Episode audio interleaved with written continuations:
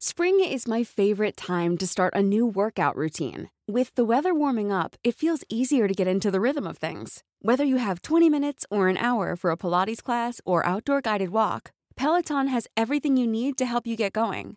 Get a head start on summer with Peloton at onepeloton.com. Langosta literaria.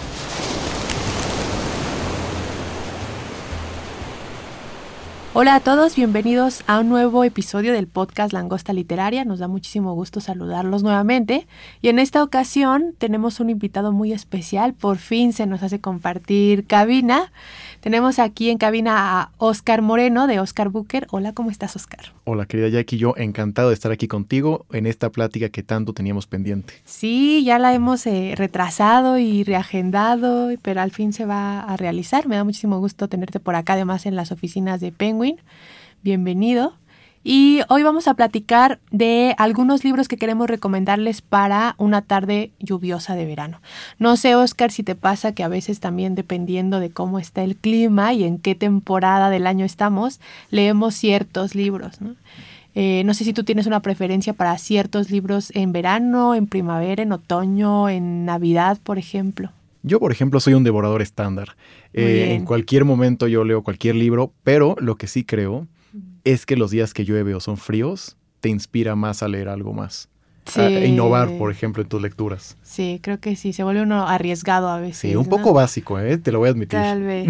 Sí, en invierno a mí sí me dan ganas de leer historias en donde hay Navidad, o donde pasa la Navidad, o donde hay nieve, o donde hay frío y demás, ¿no? Pero sí, tienes razón. Y bueno, vamos a empezar porque traemos un montón de recomendaciones y además les vamos a tener una sorpresita al final que les vamos a platicar, así que quédense con nosotros, no le adelanten, sino que escuchen. Pero vamos a empezar con las recomendaciones y por aquí Oscar nos quería recomendar El soldado de porcelana. Cuéntanos, Oscar. Bueno, El soldado de porcelana es una novela muy interesante, ya que nos cuenta una perspectiva diferente de la guerra, de la cual no se suele mencionar tan seguido, que es la perspectiva que vive un niño. La inocencia de los niños, la forma que ellos ven este conflicto, cómo se desenvuelve, cómo se relaciona la gente alrededor de esto, es muy interesante. Creo que hay unas cosas muy interesantes de este libro en especial, ya que está ubicado en Francia en 1944, pero más específicamente en la región de Lorena, que si tú sabrás, Lorena fue una región digamos un poco complicada en torno a Francia, ya que tuvo su cierta independencia dentro de la esfera de poder francesa, y después fue invadida por los alemanes, retomada por los franceses, entonces tenía una cultura muy múltiple, muy diversa. Entonces cuando llegaron los alemanes en 1941, había una división, se polarizó la población entre los que apoyaban a los alemanes, a los franceses, porque tenían descendencia francesa o alemana, y es fascinante porque este niño tiene descendencia, es francesa por un lado y otra alemana. Entonces tiene las dos descendencias y es como esa división en la familia de a quién apoyan, quién está en la resistencia, quiénes son colaboracionistas de los alemanes. Es un libro fascinante que además se lee rapidísimo. Lo lees en dos, tres días y tienes eh, la velocidad promedio ahí.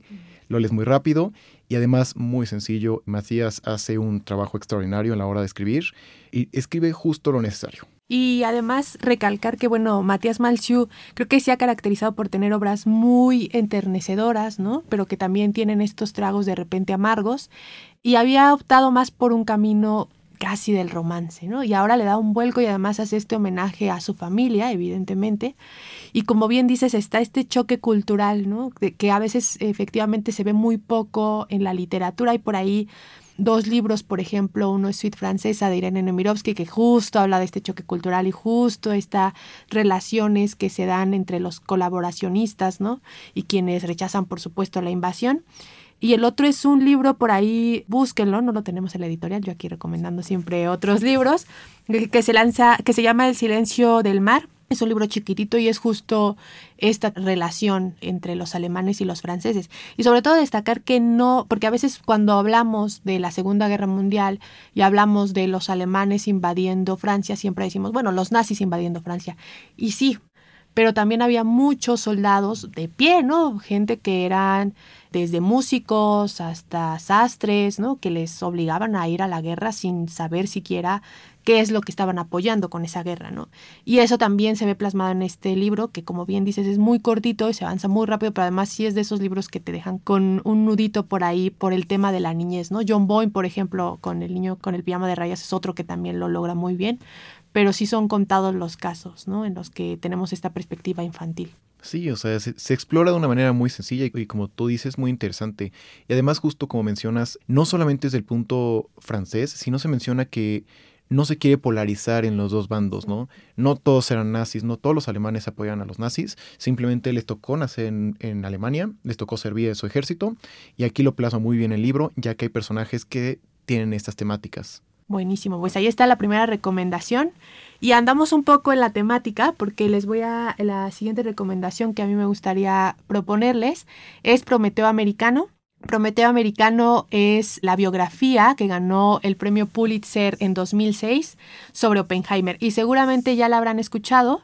Eh, está escrita por Kay Beard y Martin Sherwin y está siendo pues bastante popular la biografía porque será adaptada este verano a cines por Christopher Nolan, ¿no? En este verano en el que tendremos Oppenheimer y a Barbie compitiendo. Pero bueno, en, en, cuanto a libros tenemos, esta es una biografía inmensa. Debo confesar, Oscar, que yo no soy tan lectora de biografías, como que me cuesta un poquito, pero en esta ocasión me parece una biografía monumental y de un personaje que me parece que encarna muy bien lo que es el ser humano y el conflicto a que puede llegar el propio ser humano sobre su existencia, ¿no? Y sobre la razón de estar aquí. Hace muchos años, explorando internet, no me acuerdo cómo, pero llegué a un video en donde Oppenheimer tiene, es una entrevista que le hacen a él ya al final de su vida, y ves a un hombre perseguido por fantasmas. O sea, de verdad, busquen el video por ahí. Y él hace una cita sobre qué es lo que sintió al momento del lanzamiento de las bombas en Hiroshima y Nagasaki. Y él decía, me he convertido en la muerte, la destructora de mundos, que es una cita, por supuesto, de otro lado, pero me parece que encarna muy bien también el sentimiento, ¿no?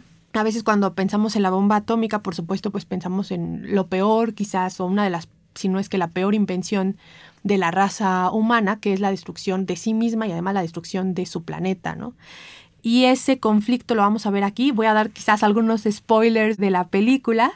Se ve que va a estar también muy bien adaptada y muy buena. Yo creo que va a ser una película que sí nos va a destruir un poquito porque al menos la biografía es también así. Empieza primero, pues por supuesto, con el proyecto Manhattan. Oppenheimer era un científico de renombre y es por tanto por lo que lo invitan a dirigir este proyecto que culminará con la construcción de las bombas atómicas. Y vamos viendo cómo el propio Oppenheimer lucha muchísimo para evitar que, pese a que él ¿no? dirige este proyecto, lucha muchísimo para evitar que se lleve a cabo y cuando se lleva a cabo después lucha muchísimo para que haya una especie de comité internacional que regule esto, que no quede en manos del gobierno. Él tiene mucho miedo de lo que pudiera ser su propio gobierno. Esta lucha lo lleva a ser considerado como un comunista, lo llevan a considerar, por ejemplo, el FBI como un espía de la Unión Soviética y lo espían, por supuesto, le ponen micrófonos en su casa, lo persiguen, deja de ser como esta especie de héroe que se convirtió en al final de la Segunda Guerra Mundial, ¿no? Y se vuelve pues una persona muy controvertida. Es muchísimo después que a final de su vida se le reivindica un poco, pero es un personaje también muy controvertido y es un personaje con mucha culpa. Yo no me imagino la culpa que puede sentir alguien, sobre todo de corte humanista, que llegue a inventar esto, ¿no? Y además también pues estaba esta otra presión porque por otro lado pues estaban muy seguros que los alemanes, el partido nazi, estaba muy cerca también de la invención. Entonces era lo inventas tú o lo inventan los otros, ¿no? Entonces, ¿qué es lo que va a pasar? Y hay por ahí un episodio que yo espero ver en la película, porque en la, en la biografía es muy cinematográfico, es una, es una biografía muy cinematográfica, me parece, en donde él va a la Casa Blanca después del lanzamiento de las bombas atómicas y llega a la Casa Blanca en donde literal le grita al presidente entonces tengo las manos manchadas de sangre, ¿no? Que eso pues también debe ser una imagen pues muy, muy fuerte y el presidente lo que pide es por favor saquen a esta persona de aquí y no la vuelvan a traer, ¿no? Entonces es un personaje con muchos matices, me parece que vamos a tener por ahí también una biografía muy buena que se va a quedar pues en el fondo también editorial, ¿no? Y que seguramente se, se seguirá leyendo porque sí creo que habla muy bien de lo que es el conflicto del ser humano consigo mismo. Hacen mención a una cita también que se hizo en su momento cuando fue la invención y que se hizo en una revista científica y decía los prometeos modernos han vuelto a saquear el monte Olimpo y han dado a los hombres los mismos rayos de Zeus, ¿no? Que es un poco lo que creo que es una gran metáfora eh, relacionarlo y también el título por eso del con Prometeo, ¿no? Es robó el fuego de los dioses, pero al final es también castigado por esos dioses, ¿no? Es torturado hasta la eternidad. Y me parece que justamente Oppenheimer pues termina así, termina siendo una persona torturada por su propia invención y pues sí llevado a un borde de tristeza tremendo. Busquen también la biografía y por supuesto también vean el video, de verdad me parece que es también muy ilustrador de cómo vivió este hombre. No sé aquí si quieras comentar algo al respecto, Oscar.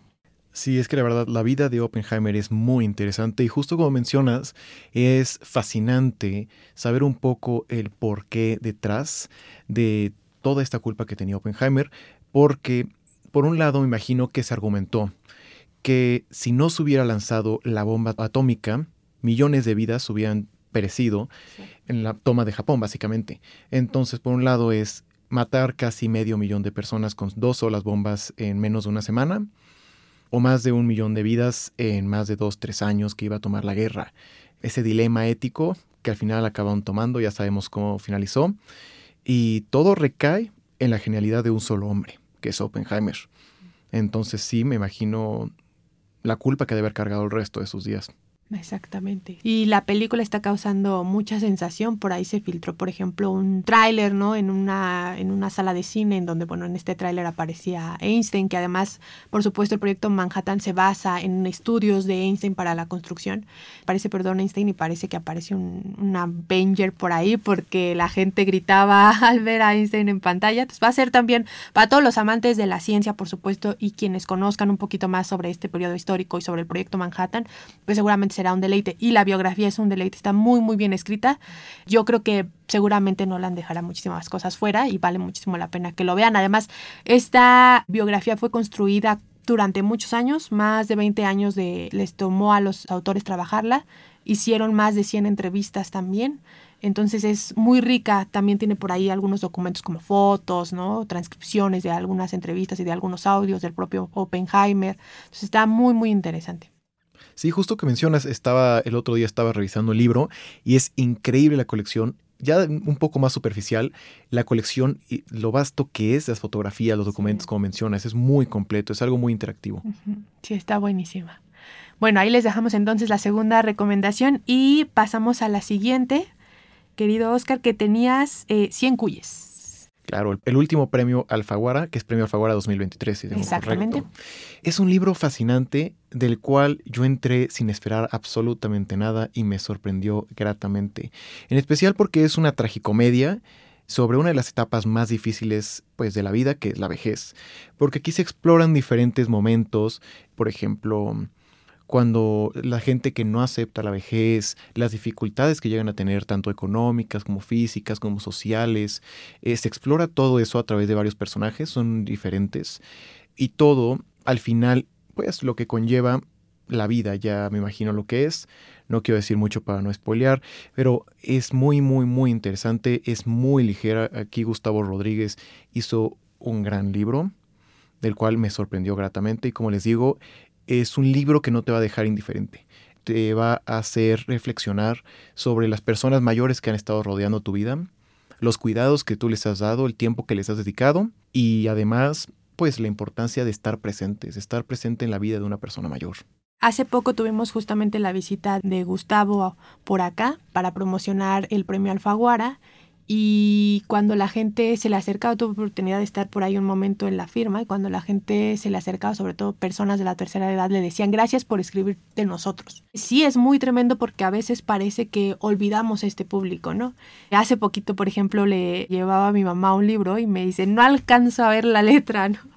Y pues hay otras formas de lectura, ¿no? Actualmente no es únicamente a través de los libros, que yo sé que a veces, por ejemplo, el bolsillo es más complicado para eso, el trade, por supuesto, ayuda, pero también está el ebook y está el audiolibro. Pero más allá de eso, que también sean protagonistas. Y era algo que él mencionaba también es, a veces le quitamos esta voz, ¿no? A veces cuántas, en cuántas ocasiones hemos tenido una plática con nuestros abuelitos o tíos, ¿no? Que ya están en una edad más avanzada Y muchas veces es el silencio, no solo porque no escuchan, sino porque parece que ya no tienen nada que contar o que no los incluimos en estas conversaciones. Pero por supuesto, pues tienen toda una vida y toda una experiencia para contarnos, ¿no? Entonces, eso lo maneja muy bien y también la experiencia de lo que es vivir en una de estas comunidades o casas especiales para personas de la tercera edad. Creo que también es muy interesante. También me parece muy cinematográfica. Creo que pueden hacer una gran serie, miniserie o, o, película porque es muy divertida también. Y pese al tema que toca, justamente es muy divertida, ¿no? Tiene muchas partes de humor que me parece a mí eso curioso, ¿no? A veces como que se burla incluso de, de las tragedias, una tragicomedia, ¿no? Sí. Oye, es que aparte, el libro trata un tema, creo que es de los temas más difíciles que pueden tratar los libros, que es la muerte. Habla de la muerte, pero nunca se victimiza a ningún personaje, jamás intentan hacerle al lector sentir lástima, sino como te digo, es reflexionar sobre la muerte. O sea, la muerte está a un solo paso estas personas que nos acompañan, que son mayores de edad, están más cerca que nosotros, pero al mismo tiempo, al estar más cerca, tienen una mayor perspectiva de lo que significa la muerte, una perspectiva que nosotros no tendremos hasta estar en su lugar. Y todo esto lo explora el libro muy, muy bien. Y como si mencionas, podría ser perfectamente una película este libro.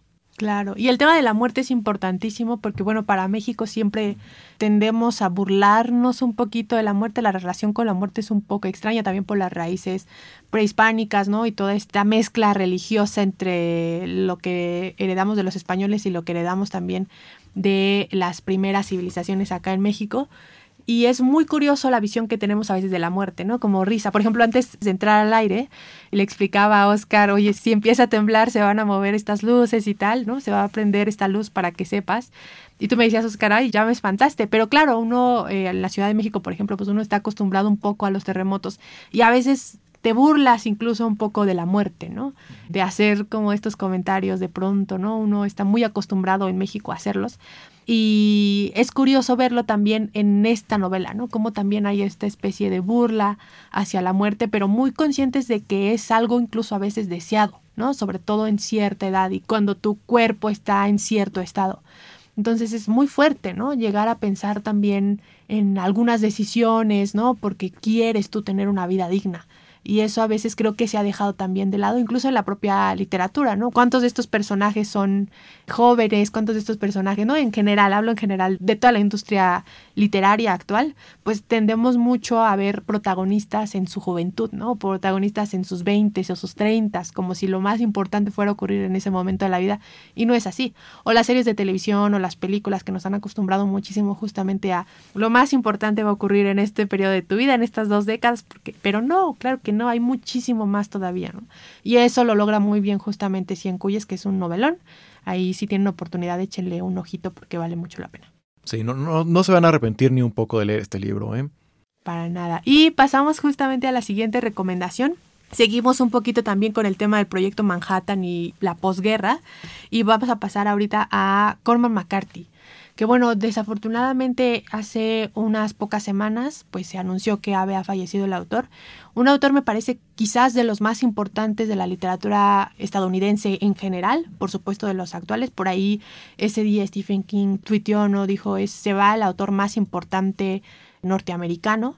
Y mira, hablando de Stephen King, que me parece que es también uno de los pesos pesados actuales en la literatura. Pero bueno, hablamos de Corman McCarthy. Corman McCarthy, para quienes no han tenido la oportunidad de leerlo, bueno, se van a meter en un viaje muy bueno, pero también muy deprimente, ¿no? Hay que decirlo. Es un autor que creo que tiende a ser muy pesimista de la visión humana. Hablábamos justo en el caso de Oppenheimer de pues la tragedia casi griega, pero hay ciertos rayos de esperanza, ¿no? Lo mismo en Soldado de Porcelana o en Cien Cuya especial la tragicomedia. Pero con Corman McCarthy sí no hay ahí rayos de esperanza. Lo mismo escribe un western y una distopía y en los dos casos es la soledad, la tristeza, lo peor de la raza humana, ¿no? Aunque también, sobre todo en la carretera quizás que me comentabas, Oscar, que te encantó, también están estos rayos de esperanza entre la relación, ¿no? De, de los personajes principales. Sin embargo, bueno, también ahí está un poco oscuro, ¿no? Y te diré eso de la esperanza. Yo en la carretera es un libro impresionante, del cual no me voy a meter tanto porque no es la recomendación que tenemos en No, pero igual, igual platiquémosla. Pero es una cosa impresionante. Tienes, aquí hablando de nuevo Oppenheimer, tienes un mundo posapocalíptico después de una guerra nuclear. Exacto. Lo que queda es absolutamente pesimista, es lúgubre, es oscuro. No hay nada, no hay por qué estar vivo, no hay ninguna esperanza. Entonces, en toda esta mezcla tan pesimista, pones a un padre y a un hijo en una carretera tratando de sobrevivir, buscando toda posibilidad por darle la mejor vida posible a su hijo, cuando ni el propio padre tiene una buena vida, no tiene ninguna esperanza, y aún así, pobre lector, que tiene que continuar de la mano de estos dos personajes en esa tragedia que van a encontrar, bueno, van a acabar deprimidos. Yo me acuerdo que yo acabé, no dormí ese día cuando lo acabé el libro. Sí, sí, sí. No dormí, sí. o sea, yo estuve, me maltripié, fue una cosa, un sueño ya casi astral muy interesante, pero te van a dejar reflexionando muchísimo tiempo. Y el nuevo libro no imagino que no puede ser la excepción a la regla. Exactamente, es muy similar en esa parte. Creo que también es de estos libros que te quitan un poco el sueño, ¿no? Que los estás pensando los estás pensando los estás pensando. Y justamente, por ejemplo, en la carretera me refiero a la esperanza en la relación, justo en ese cuidado, ¿no? De la relación padre-hijo, pero claro, es tremendo y aparte todo el rato están esperando a que les ocurra algo, ¿no? Porque hay muchos ahí fuerzas contrarias, ¿no? Y en el caso de El pasajero y Estela Maris es un lanzamiento, yo creo que extraño como todo lo que hace McCarthy, hay que decirlo, o como lo que hacía. Él tendía a escribir poco, lo comentábamos también fuera del aire, ¿no? Como que se tardaba muchísimo en escribir, como en esta tradición norteamericana también de varios escritores, a excepción, por supuesto, de Stephen King, que saca un nuevo libro cada año. Pero en este caso, yo en su estilo me recuerda mucho a Dostoyevsky también, ¿no? Como esta parte muy pesimista. Sí, claramente tiene influencia No, de este, Dostoyevsky, ¿eh? Muy también como tragedia rusa, novela rusa, ¿no? El, también hay ciertos elementos. Pero bueno, en el caso del pasajero y Estela Maris, son dos novelas en una. Primero empezamos con El pasajero. El pasajero narra la historia de Bob Western, quien eh, está buceando y quien encuentra, está buscando, es de un grupo de búsqueda, están buscando a los pasajeros de un avión que cayó en el mar. Esto ocurre más o menos en 1980 en Estados Unidos, en Mississippi. El tema es que se supone que deberían de haber 10 pasajeros y solo hay 9 que están, por supuesto, bueno, ya no, no viven, pero están amarrados al cinturón. Y no está ni la caja negra ni el décimo pasajero, que suena un poco como a novela de misterio, ¿no? Pero por supuesto que no es Sí, así. como The X-Files casi, Sí, ¿eh? exactamente, pero no, no, no. Cormac McCarthy pues no nos lleva por ahí. Por supuesto es todo un viaje hacia la soledad. Este personaje, Bob Western, y por eso les decía que no nos alejamos tanto de Oppenheimer y de la Segunda Guerra Mundial, porque este es el hijo de uno justo de los inventores de la bomba atómica. Entonces tiene por supuesto toda esta sombra, tiene una relación muy complicada con su hermana, por ahí hay ciertos destellos de incesto incluso, ¿no? Como muy fuerte también en ese aspecto de la novela. Y esa es la primera novela, El pasajero. Después viene la segunda novela, por supuesto no les voy a platicar toda porque además, como ya saben, pues ahí está lo rico. Pero bueno, después viene Estela Maris, que es la historia de la hermana de Alicia Western, quien con ella empieza la novela siendo internada en un psiquiátrico. Ella es una doctora de matemáticas, está en ese psiquiátrico con una bolsa de miles de dólares y no quiere pensar ni hablar de su hermano. Entonces, bueno, las dos historias se intercalan, no, no solo por la relación de estos hermanos, sino también por el tema de la soledad, que creo que es el gran tema de esta obra. Y quizás en la carretera lo veíamos también, en No es País para Viejos lo veíamos también el tema de la soledad, pero me parece que esta es justo la gran obra del autor sobre esta temática. Y por supuesto, pues lo peor de la raza humana, ¿no? También en conflicto consigo misma como con Oppenheimer, pero aquí creo que sí saca lo peor, ¿no? Es una gran obra, es una obra pesada, no, no, no lo vamos a, a mentir, ¿no? También, eh, no a diferencia de Malsiu que avanzas y que en un día quizás la puedes terminar. Esta sí es una obra pues un poco pesada por lo que cuenta y también por el estilo del autor, ¿no? Es un estilo que se va disfrutando muchísimo y que creo que vale la pena leerla y luego hacer unas pausas y regresar, ¿no? Y volver, porque sí también es un gancho al hígado. Creo que menos fuerte que la carretera, creo que te deja dormir un poquito más, pero sigue siendo, pues sí, un gancho de todos modos, ¿no? Un golpazo al autor, le encantaba a McCarthy, creo que darnos un golpe a todos. Sí, no. En definitiva, no creo que se pueda categorizar como un libro fácil de leer. Ese sí no diría, no recomendaría leerlo rápido, no hay forma. Los libros de McCarthy son sumamente descriptivos, son muy, muy densos, o sea, en- todas sus emociones, sus energías, sus descripciones. Entonces, no, como tú mencionas, no recomendaría leer ningún libro de McCarthy rápido. Es toma tu tiempo, digiérelos. Recuerda, o sea, y analiza lo que acabas de leer porque son muy profundos sus libros, son muy simbólicos. Sí, ahora cuando fue el anuncio de su fallecimiento, justo a nosotros nos toca, por ejemplo, en el tema de la langosta, pues trabajar también con, pues recomendar la obra del autor, ¿no? Entonces estuvimos buscando justo una frase que nos pudiera hablar de la obra del autor y le decía a mi compañera, es que no hay ninguna frase positiva, ¿no? Todo era oscuridad tremenda y me parece que aquí también es un autor muy pesimista, eso hay que decirlo pero vale mucho la pena también leerlo y eso creo que también nos ayuda a reflexionar hacia nosotros qué queremos, hacia dónde vamos. Es un autor muy filosófico también, ¿no? Este, sí es una oda a la filosofía también, esta novela junto con las otras, pero creo que esta también un poco más. Oye, Jackie, nunca te conté cómo me aproximé yo con este Cormac McCarthy. Cuéntame, cuéntame. Yo tenía unos 9, 10 años y estaba cambiando la televisión. Y en eso salió una película de un hombre jalando un carrito en la mitad de la ah, carretera. Y yo de 10 años decidí, bueno, ¿por qué no la veo? O sea, hasta la fecha tengo los flashbacks de la película. La o sea, si el libro no me dejó dormir una o dos noches, la película es una cosa o sea, le hace honor a McCarthy. Si, alguien me hubiera dicho que McCarthy fue director de la película, no hubiera sorprendido ni un poco. Está muy bien adaptada. Igual que País para Viejos, sí le tocaron grandes películas. Ojalá esta también la puedan llevar. Creo que es más complicada por justo los, Adaptar las dos historias, sí. Pero me parece que también es muy buena. Oye, pues traumas de la infancia que nos dejan ciertas películas. Cosa. A mí me tocó hace, no sé si lo platiqué en el podcast o no, pero bueno, ya me disculpo si lo repiten y lo pueden adelantar, pero hace tiempo, cuando yo era niña, también me encargaron con una prima, ¿no? Este, no me acuerdo ni por qué mis papás no me pudieron cuidar, pero me encargaron con una prima que era pues, mucho más grande que yo. Y esa prima decidió ponernos una película, mi hermana y a mí, que nos dejaron a las dos. Esa película se llama El Exorcista. Entonces, no me acuerdo, o sea, yo era niña, pero tengo tan marcada la... No la he vuelto a ver.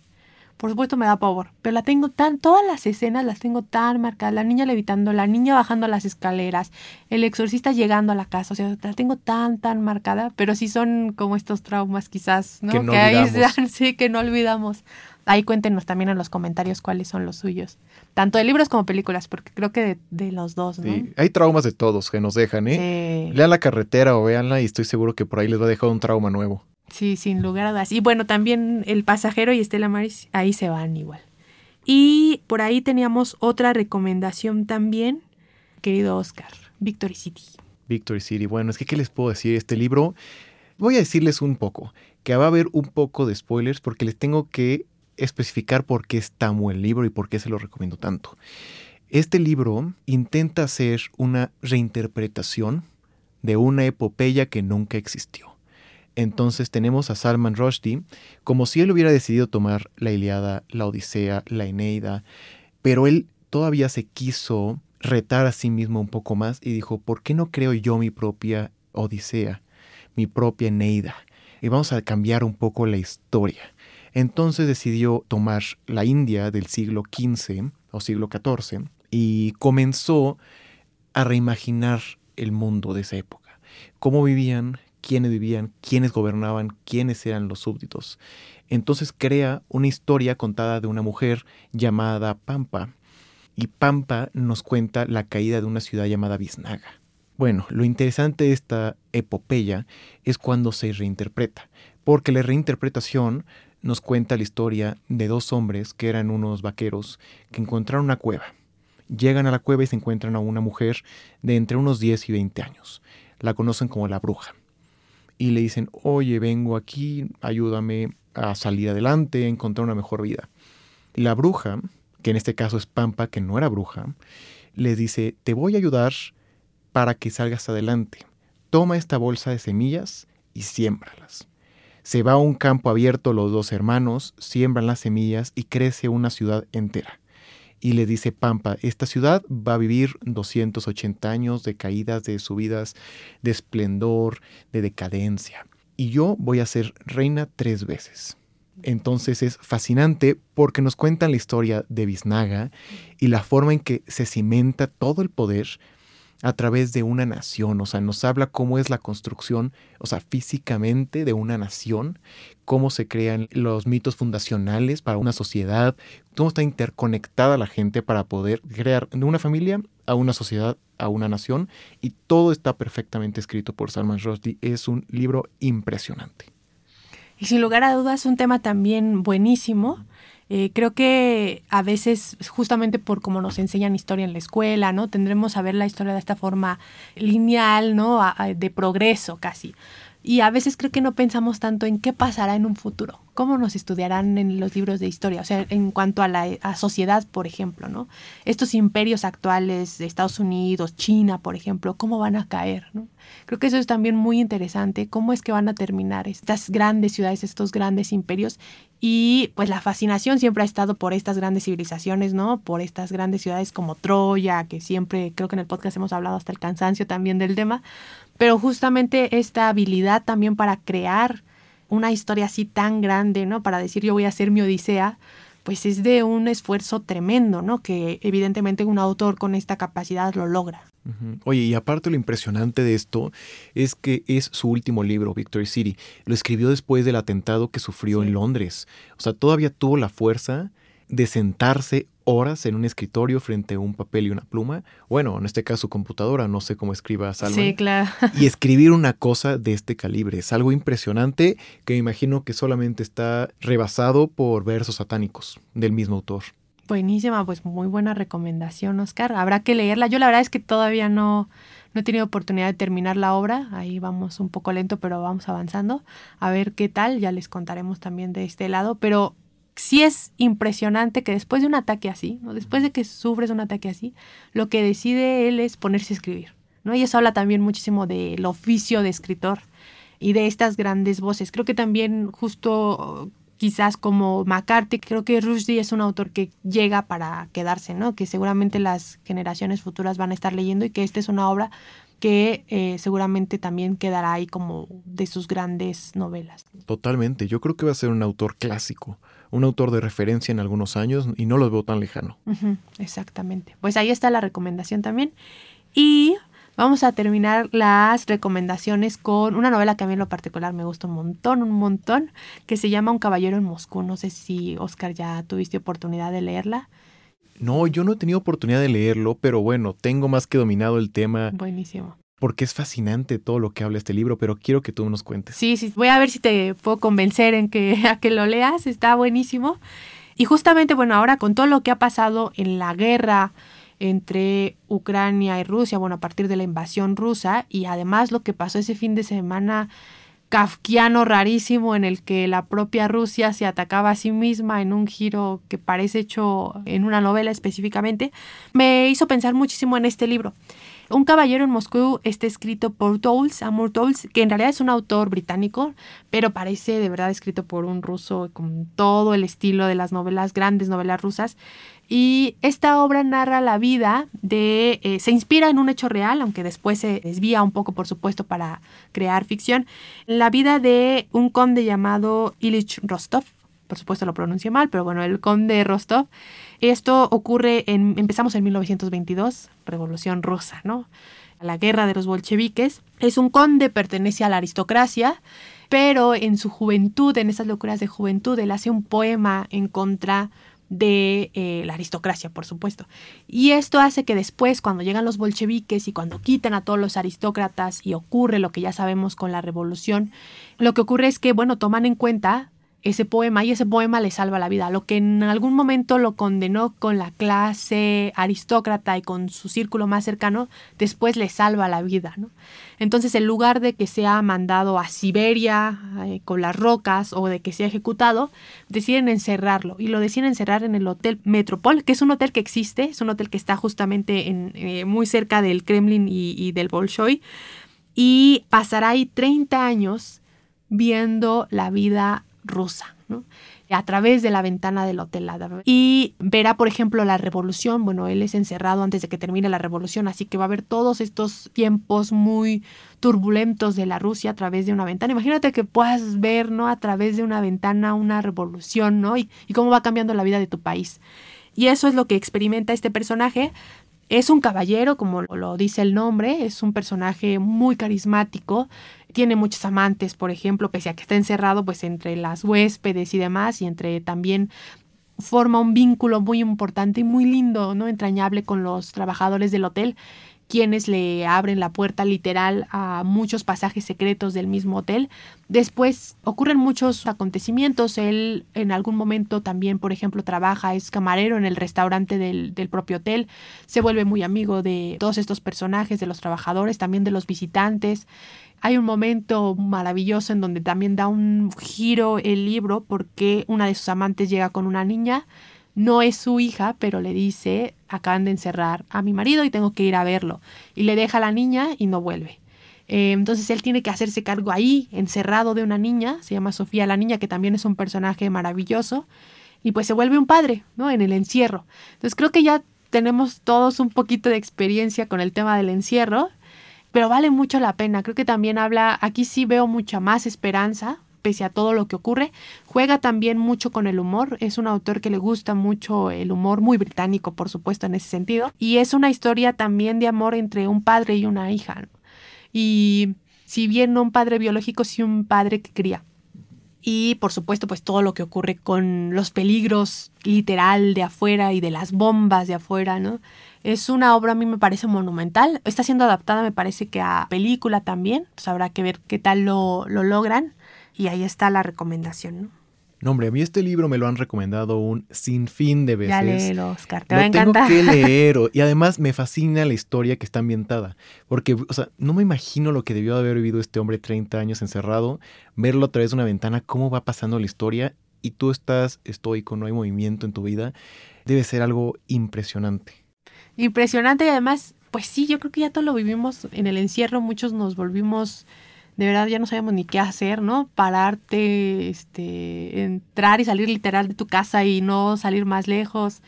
Consumir, leer muchísimos libros, por ejemplo, él es algo que hace muchísimo, lee un montón y le gusta mucho comer y le gusta comer bien, ¿no? Por supuesto es un personaje aristócrata, está muy acostumbrado a la buena cocina y por eso también tiene este acercamiento tan entrañable con estos personajes a través de la comida, ¿no? A través de cómo preparan la comida. Eso también para quienes son amantes de estos temas más culinarios les va a gustar también bastante el libro. Pues yo no sé la gente que nos esté escuchando, pero a mí me convenciste en especial con este último. Me queman las manos de leerlo. Muy bien, Oscar. Ahorita vemos que, te, que tenemos un ejemplar por acá. Ah, yo encantado. Y pues no vas a ser el único, ¿verdad? Porque les tienes una sorpresa a tus seguidores. Para todas las personas que me estén escuchando a Jackie y a mí, les tenemos una pequeña sorpresa. La primera persona que vaya en mi Instagram, Oscar 1 y me mande un mensaje diciéndome cuáles fueron los seis libros que les recomendamos, se los va a llevar los seis a su casa totalmente gratis para que ustedes los puedan leer de primera mano y nos puedan contar cuál fue su experiencia con ello. Buenísimo, Oscar. Ya ahí tendrán los libros, ¿eh? no tienen pretexto para no leer este verano lluvioso. Ya nos contarán también en los comentarios qué les gusta leer, qué otros temas también quieren escuchar en, en La Langosta, también qué otros temas por ahí cuando nuestro querido Oscar nos vuelva a visitar también podemos platicar en una siguiente edición del podcast. Y bueno, les agradecemos muchísimo el que nos hayan escuchado. Muchas gracias, Oscar. No, hombre, yo encantado. Gracias a ti, Jackie, y gracias a Penguin por tenerme aquí a Langosta Literaria. Y sin más que decirles que, de nuevo, lean estos libros, son absolutamente fabulosos. Sí, se los recomendamos muchísimo. Muchas gracias en la cabina a Jobat Cortés, que hace magia para la edición. Gracias también a Carmen García y a Adriana Velarde en la producción. Y bueno, pues gracias a ustedes por escucharnos. Hasta la próxima. Lindo día. Lindo día. Búscanos en nuestras redes sociales, Twitter, arroba langosta-lit, Instagram y Facebook, Langosta Literaria, y en YouTube, Me Gusta Leer México. Hey, it's Danny Pellegrino from Everything Iconic. Ready to upgrade your style game without blowing your budget? Check out Quince. They've got all the good stuff, shirts and polos, activewear, and fine leather goods, all at 50 to 80% less than other high-end brands. And the best part? They're all about safe, ethical, and responsible manufacturing. Get that luxury vibe without the luxury price tag. Hit up quince.com slash upgrade for free shipping and 365 day returns on your next order. That's quince.com slash upgrade.